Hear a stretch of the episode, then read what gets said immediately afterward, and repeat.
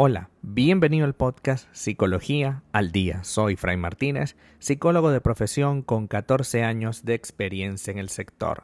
Como pudiste ver en el título de este episodio, hoy vamos a hablar un poco acerca de los efectos de la crianza basada en el miedo y su correspondiente efecto en las relaciones de pareja.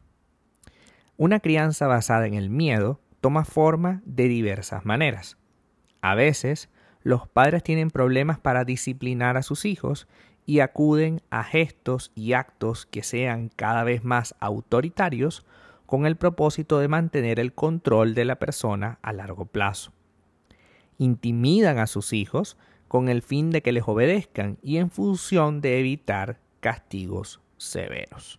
Es decir, estamos criando a nuestros niños basándonos en el miedo. ¿De dónde proviene ese miedo?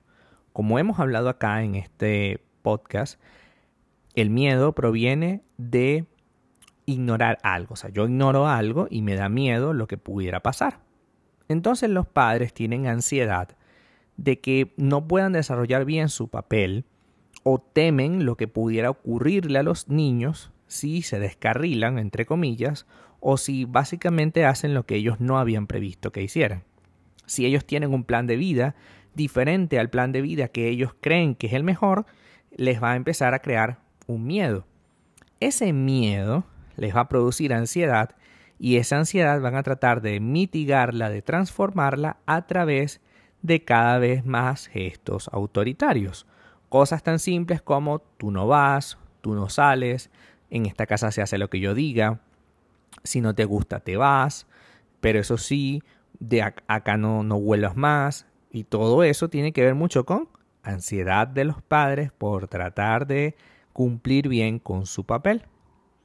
Otra forma de crianza basada en el miedo es la de educar a los, a los niños con la idea de que afuera del seno del hogar existe un montón de cosas negativas y siempre problemáticas de las cuales te salvas cuando estás dentro del espacio. Es decir, afuera hay personas malas, afuera hay delincuencia, afuera hay horrores, ¿vale? Y tú te salvas de todo eso viviendo aquí y haciendo lo que nosotros te digamos que hagas. Eso va creando un niño que progresivamente se transforme en un adulto sin mucha herramienta para poder construir y en función de esa incompatibilidad para lograr ello, lo, único que va a lograr el niño es em, adoctrinar a todos los que estén a su alrededor. Es decir, aprende que la forma de relacionarse siempre será a través del miedo. Y de tal manera que este niño no va a poder superar esta condición y va a estar todo el tiempo en la misma situación. Entonces, para que una persona se desarrolle psicológicamente de manera adecuada, es necesario que tenga límites, por supuesto. Una de las tareas de los padres es proporcionar esos límites para que pueda el niño poderse educar de manera lógica. Sin embargo, limitar excesivamente a los niños, no permitirles hacer absolutamente nada, va a construir adultos castrados, adultos que no tengan herramientas para poder desenvolverse en el mundo, consecuencia de que yo no le permití que siquiera participara de eso.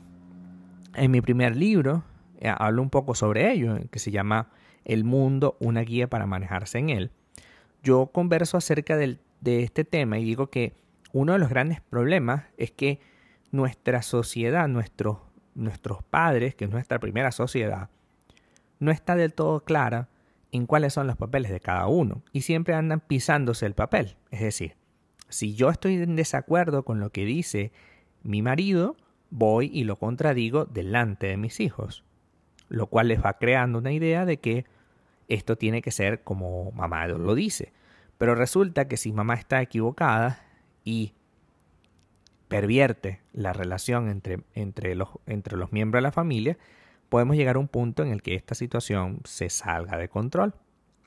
La consecuencia entonces de una crianza basada en el miedo es el autoritarismo y el maltrato. Y es posible eh, que yo pueda crear límites con mis hijos sin necesidad de crear amenazas o de crear un niño lleno de miedo y ansiedad. A veces la paternidad provoca una fuerte ansiedad a uno o a ambos padres. Quieren hacer lo mejor por el bien de sus hijos, pero no tienen muy claro cómo hacerlo.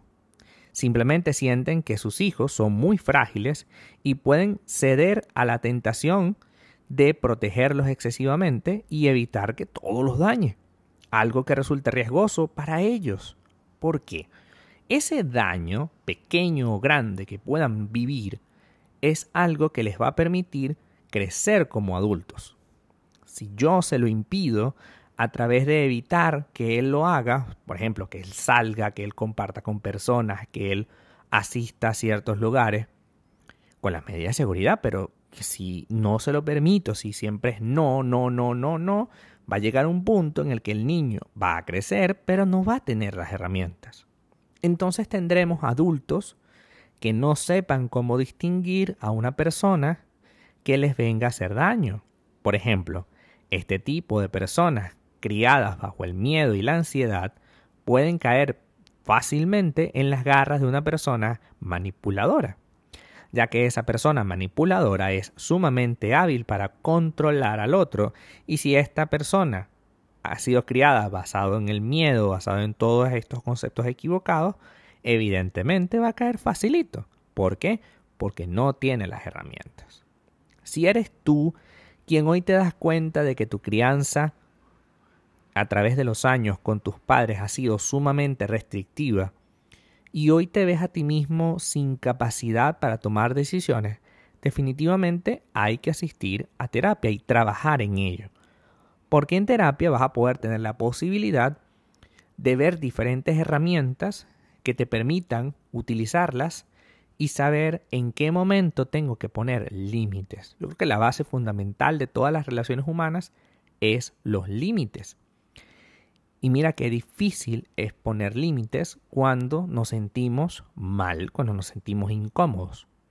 Entonces, entendiendo esto particular, vamos a trabajar entonces en construir una relación más sana con nosotros mismos entender que nuestros padres pues trataron de hacer lo mejor posible para que nosotros viviéramos una bonita realidad, pero que eso a veces nos hizo muchísimo daño. Entender que no necesariamente todo lo que dicen mis padres está bien porque está cargado a veces de vicios como la subjetividad o el miedo, entonces me permitirá poder construir y poder leer lo que realmente me están diciendo. En muchas ocasiones he tenido pacientes en mi consultorio que no saben cómo decirle a, su pareja lo que sienten. ¿Y por qué? Porque fueron criados en un ambiente sumamente restrictivo o en el que todo el tiempo estaban hablando desde el miedo. Por ejemplo, no le cuentes tus cosas a, a, una pareja, una pareja es mala, te van a hacer daño, los hombres son así, las mujeres son así, este, nadie que no sea tu familia te quiere, las personas están, van y vienen, pero la familia permanece. Son todas una serie de pensamientos supremamente tóxicos. A ver, analicemos por lo menos el primero. Todos los demás son, es algo así como que están mal y la, o van y vienen y la única persona que permanece es el seno familiar. Sí y no. Sí, porque evidentemente el familiar está allí, pero también va y viene. O sea, se supone que tú al final de cierto periodo de tiempo tú te tienes que salir de tu casa y vivir aparte. Por tanto, ya no lo tienes. Y además, al final también tus padres ya no estarán contigo en vida. Entonces también se irán. Así que nosotros como padres tenemos que preparar al niño para la labor de poder compartir con otras personas. Se supone que ese es el gran valor de ser padres. Si, yo, si seguimos criando en base al miedo, vamos a tener niños ahora adultos, cada vez más castrados, más con, con más y más problemas y sobre todo con pensamientos sumamente tóxicos. Así que vamos a trabajar para construir una relación más sana con nosotros mismos. Si sientes mucho miedo, recuerda que el miedo proviene de algo que ignoras. Así que, para evitar ignorarlo, para evitar seguir ahí, Tenemos que atacarlo de frente y saber qué realmente estoy temiendo. ¿Qué me hicieron creer que eran las relaciones y de qué manera puedo empezar a modificar todos esos elementos que están presentes? Hasta acá nuestro episodio del día de hoy. Muchísimas gracias por quedarte aquí hasta el final. Si deseas saber más sobre mi contenido, www.fraymartinez.com. Para consultas online, www.fraymartinez.com y también sígueme en mi Instagram, arroba fraymartinez20. Muchísimas gracias y hasta el próximo episodio.